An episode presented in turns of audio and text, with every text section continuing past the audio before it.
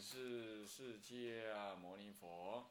南无本师释迦牟尼佛。南无本师释迦牟尼佛。南无本师释迦牟尼佛。南无本师释迦牟尼佛。南无本师释迦牟尼佛。无上甚深微妙法，无上甚深，百千万劫难遭遇。百千万劫难遭遇。我今见闻得受持，我今见闻得受持，愿解如来真实义。愿解如来真实义。中国佛教史概说，各位比丘、各位沙弥、各位居士，大家阿弥陀佛。阿弥陀佛。请放掌。呃，我们昨天呢，哎，在这个入文的部分呢，对中国佛教史呢，啊，进行概述。那其实这个呢，也是这个入文的甲二正中分呢，这个细说中国佛教史里头的以一中国佛教史的分歧，这是有相关的。因为你要概述，你不如就从分歧当中的理解中下手啊。所以说，我们就把那个以二啊，这个分歧呢，呃，这个概述啊，我们简单的这样带过，就主要的进行这个以甲二以一，所谓中国佛教史的分歧来说。那么我们要进行今天的课程，我们呢也继续回顾一下昨天啊上一堂课所说的。所以中国佛教史概述，其实我们既然要做概述，这个这一门课本来就是一个概述的立场来说的，那么，那么呢，这个这个综述的内内容主要呢，我们针对三大项，也就丙一啊，社会文化、地理风俗及政经环境啊啊背景所造成的影响，这就含着是法难，还有呢。升官制度等等，升官制度以及朝廷的管理制度等等，这样子的一个背景影响啊，来谈佛教史，这是很对中国佛教很重要的一个一个内容。我们要综述中国佛教呢，这个背景是不能不注意的。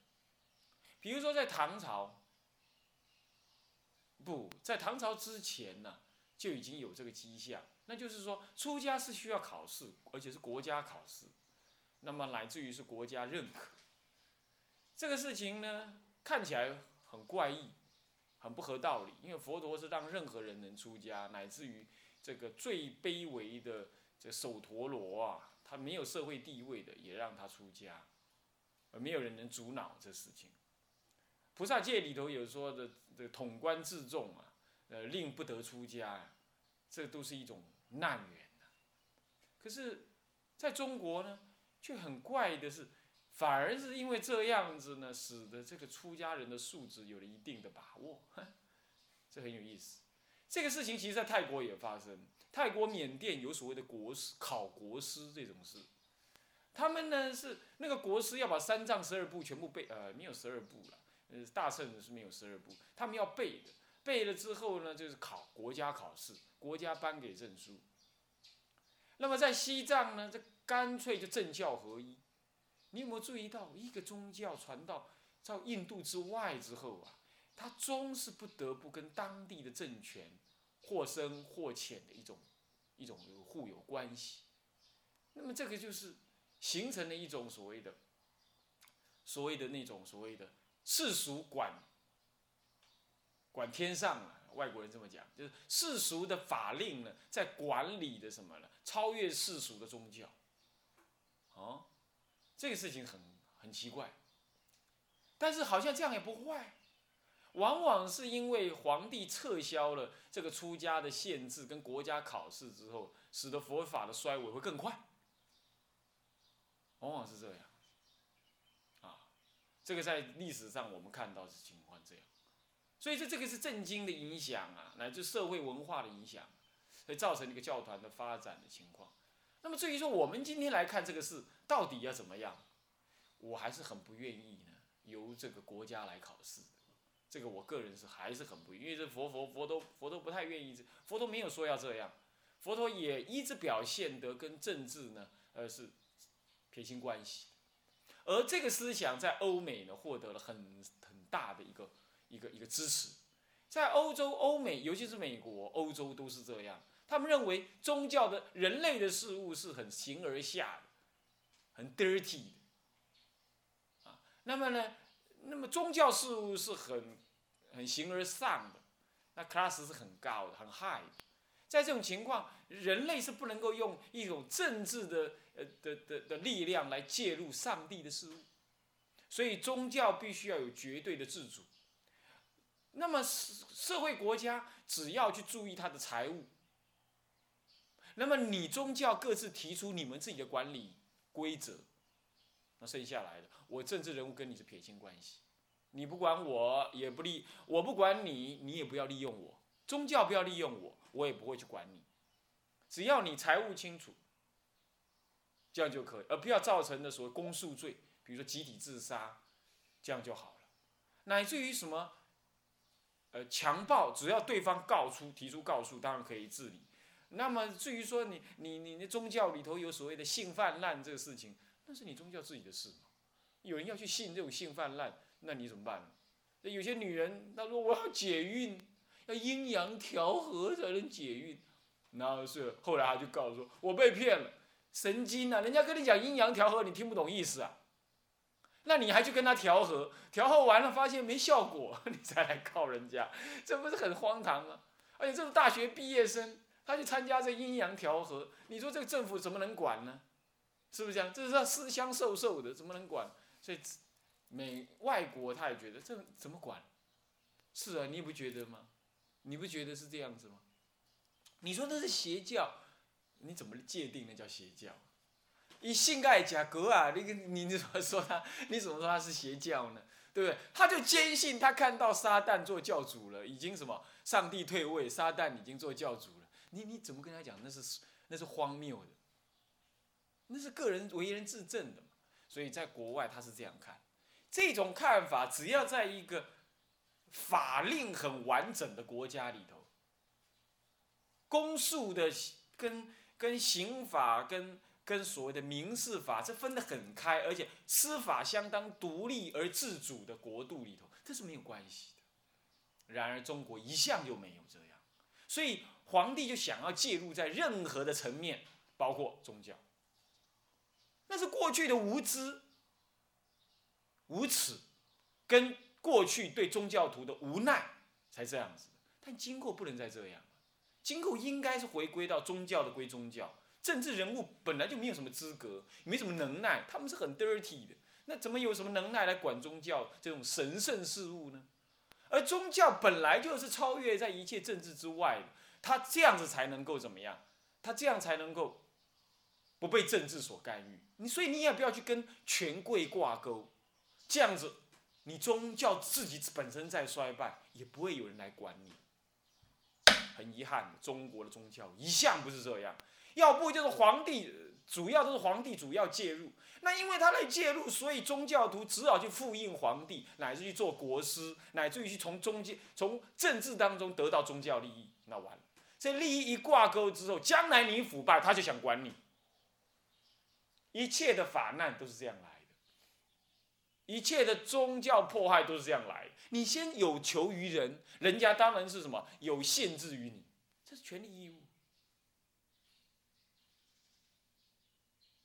在美国这两百年的历史当中，是没几乎没有这种事的，完几乎可以说是没有这种事的。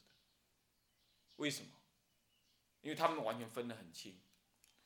美国总统没有哪一个总统要竞选。竞选总统的时候，他要去哪里庙庙庙里烧香的啦，啊，要去哪里做特别祷告的啦，会给人家笑破笑破牙齿的。但台湾到处都这样，为什么？政治人物要利用宗教力量，然后宗教呢？宗教要选边，很可怕。这就是法难的根源。我们研究各个法难的基础都是这样，都是这样。第二个原因就是什么？宗教本身的极度腐败，还有它享有特别的特权。免税啦，免怎么样啦，呃，这个这个免服服劳役啦，让社会人眼红。再来，他极度极度的盖很大的庙，然后呢，自己进行了商业行为，使得你的什么呢？经济甚至于超过了社会国家，造成眼红。今天台湾有没有这样？有没有这样？几乎有点这样。不过呢，要比较起来，跟唐朝、宋朝比，我们还差人家一大截。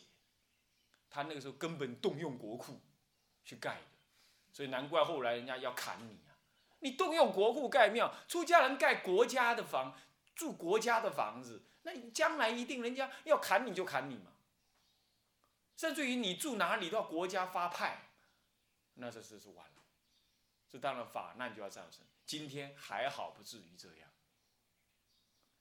还好不至于这样，这一点是稍微不同，啊，再来呢，以前皇帝给当一辈子，他想怎么干就怎么干，现在现在没有皇帝了，顶多你干四年的什么弱势总统，是不是这样子啊？你你看你怎么怎么干？你看你想怎么干？你要激起众愤的话，大家都不投你的票，现在不比拳头，是比人头了，是不是这样子啊？所以这不一定能会造成法难。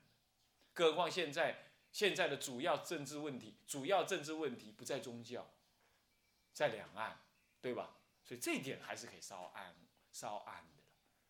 但是嘞，但是你要研究唐中以后到到宋朝之间，乃的的的的这些法难的形成，你还是会心寒的。啊，这个呢，我们也会提到，等一下也会提到。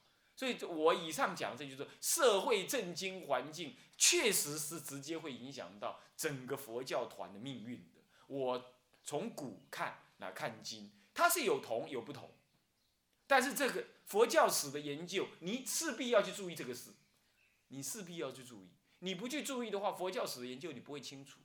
所以，这是有以下三个主轴，这第一个主轴就是这个。那么第二个主轴，当然以佛教史的综述的第二主轴就是教理思想的演变，这里头含有教理思想的产生、深化、对立、变革、视为以及融摄融合等等。教理的产生会造成的他思想上的变化，呃，不不是教理啊，教理思想或宗派思想可以讲这种某一种宗派思想的产生。深刻化，乃至于它互相的对立，然后彼此变革，最后各自视为，乃至于为了视为要求生存，互相的融摄，拿对方的来加强自己的，最后呢没办法，干脆融在一起，融合，这都是教派的一个整个发展的一些没落迹象。你看刚开始天台宗、华严宗、禅宗各自壁垒分明，渐渐产生，然后每个人在深化的研究理解，然后建立各宗各派的强固的思想跟行动。表征，那慢慢的呢，他们互相闲着没事干就互相对立，对立也渐渐的对立的注意在对对骂当中，对立当中，那不修行了，这忙着什么？忙着去去去去去去注意外界的结果，他视为了，视为的时候呢，接下来再来就开始要去借用别人的来壮大自己，就互相融摄了。后来壮大了还不够，干脆两人合一，多合一，就讲融合。融摄融合不一样，融摄我为本，拿你的来壮大我；融合是干脆大家合到一块儿去了，已经没有分别了。现在你看看，现在你看看，哎，这个这个禅跟净合到一块儿，啊，那么那么那么律跟什么合到一块？天台又跟念佛完全合到一块儿，它完全不没分了。我讲是讲说什么？我是我是传承什么？呃，什么什么临济宗？我我临济宗，刚刚临济宗的啦，刚刚你要观经禅啊，然后呢，然后呢，这个这个这个这个呃，这个这个念佛求往生，而且忙常常念的度孤，也不知道在念什么。那这样子他，然后每每次问他你是哪个宗派？我临济宗的。以前有人有一个。有外省人呐，他是佛教徒，他在他要编辑什么？呃，全台湾什么全世界佛教寺院的什么总录，他还里头有个标题叫做宗教派宗派。我说他还来特别问我，我说你也不要问的那么文绉绉啦，那么正经八百。台湾哪有什么宗派？他不相信呢，他不相信呢。台湾的糊里糊涂的，我我这林继宗，我也是号称林继宗，呃，林继宗什么宗，哪有什么宗？已经没有宗了嘛，就胡乱的搞在一团了嘛，就是不是这样的？像这种情形，就是属于说宗派的四维外加融合。整个教理思想的演化，是你在理解中国佛教史的什么一个一个一个没落的主轴。第二，第二第三个是教团本身内部的活动，这是由第二个原因所造成的，与以与回应环境的改变，这是由第一个原因所造成的。这两个为主轴，这两个教团内部的活动及回应环境的改变，这样子的一个。所谓教团活动，这整个还是叫做教团活动啊，为第三个主轴。研究中国佛教史就是以这三个为主轴，社会背景的影响为第一主轴，第二个主轴就是所谓的呃教理思想的什么呢？演化为第二主轴，第三是教团活动发展为第三主轴。这以这三个主轴，我们来研究中国佛教史，就能够进入了。甲二正中分里头的细说中国佛教史，我们中国佛教史怎么研究，总是不离开这三大眼光啊，三大主轴，有三个角度，三种眼光来看待，这样了解吧？OK，接着我们来看看乙一，就中国佛教史的分歧。中国佛教史的分歧呢，呃，里头分两科，丙一是分歧的方法，丙二是分歧的内容。分歧的方法又分什么呢？又分三科，丁一。是什么呢？分歧的必要性。你中国佛教史研究为什么你需要分歧呢？首先谈到它的必要性，丁一是第必要性里头呢又分物一啊跟物二啊。物一跟物二是这样说的：物一是怎么样呢？是有助于分歧，有助于对整体佛教发展的了解与掌握。因为整体佛教在台在中国总共发展了两百年，两千年。这两千年这么长啊，你怎么去理解它？你怎么去了解它？你怎么去一一言以蔽之的去掌握它？你怎么去这样做？你一定要分歧嘛，是不是这样子？这这个是为了帮助你了解，同时也为了帮助你能总持理解、掌握它，啊，是这样子的，啊，是这样子，啊。啊，物二使得研究及理解得以分段的进行，这是方便你的研究，方便你的研究，是吧？你一下子研究两千年，你怎么研究起啊？一路写下来，你怎么研究？啊，有的人要研究那个断代史，啊，朝代史，比如这个意思。对对，政治史是这样。对佛教史来讲，你经过分歧之后，哦，你研究那一期的，啊，叫做传入期。我研究这一期叫研究期，他研究那一期叫做什么？呃，什么主数期？他在研究哪一期叫做什么期？这个呢，就是什么样，能够造成分工合作，也能够使得那个研究呢，呃，能够容易进行，是吧？好，好，所以说这是研究的必要性，分歧的必要性。再来，分歧的基本原则是什么呢？啊，分歧基本原则也是分两个，啊，分两个啊。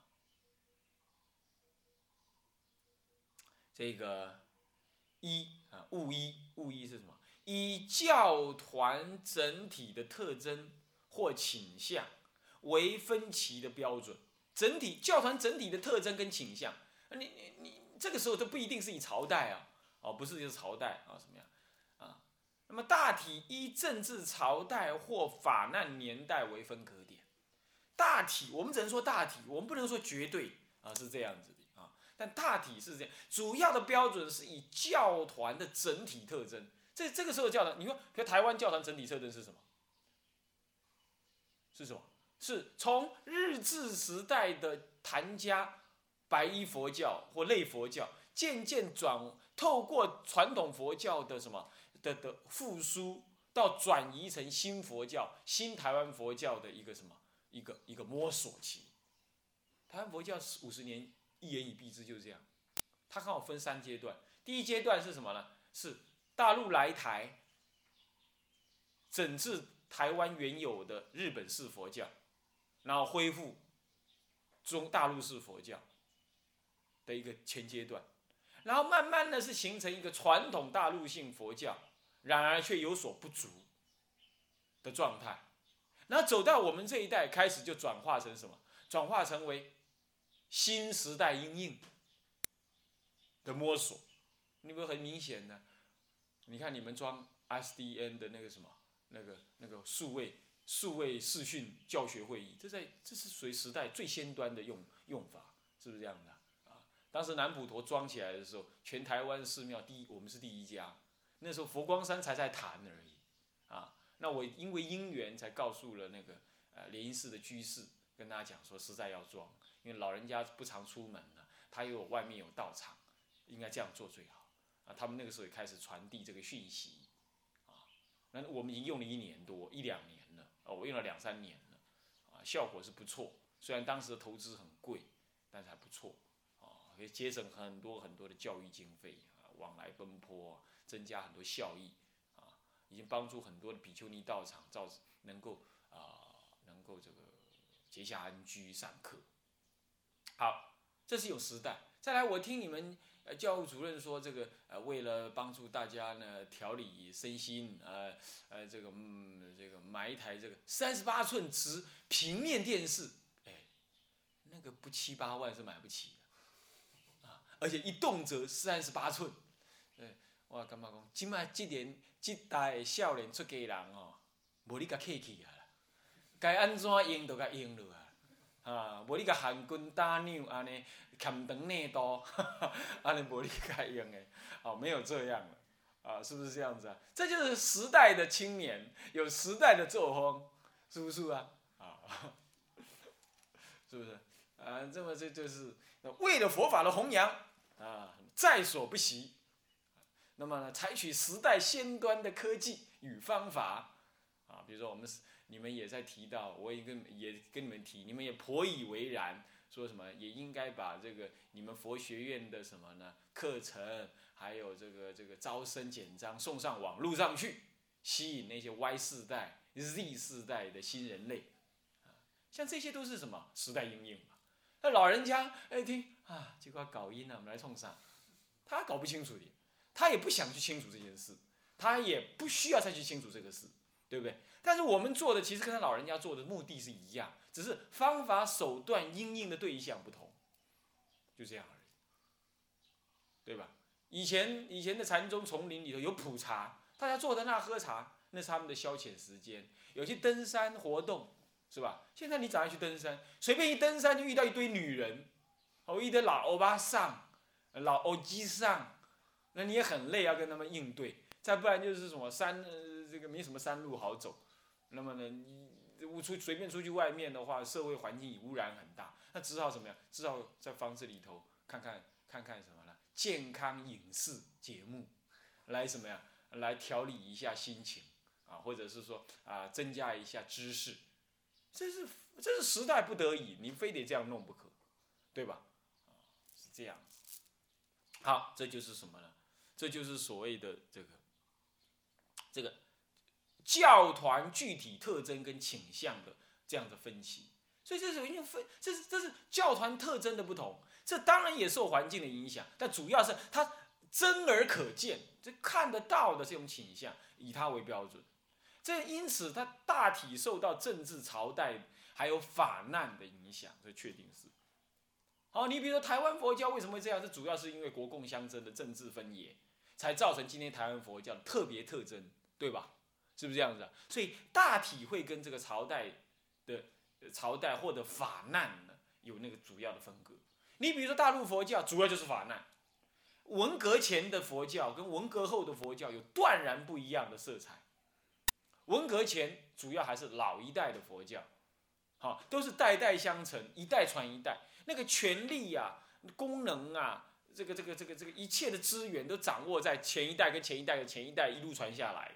但是文革之后，所有的出家人基都扫地出门，重新要恢复的时候，大家重新洗牌，谁听话是给谁，就开始会有那个二十几岁的方丈出现，三十几岁的院长出现，在以前是不可能的，没到七老八十，不可能做方丈，是不是这样？的？德高年少，现在他们也大陆也很希望德高年少，和德高年少挂了一大堆方丈，这什么事也不能做，只好怎么样？交给年轻的当家。而后来方丈一死，年轻当家全部出头，那是时代因缘嘛。那很显然，前一代跟后一代就以文化革命为分野，对不对？有很具体的那个什么特征跟倾向是不同的。这你在研究历史的时候，你就很明显可以看到，哦，是这样。OK。第二呢，详略适中，层次分明，必须详略呃分歧必须详略适中，层次分明，呃使把握使易于使把握重点易于总持。这个分歧必须是这样，是详略要适中，层次要分明，使把握重点易于总持，合于佛法的合于佛法的。意涵，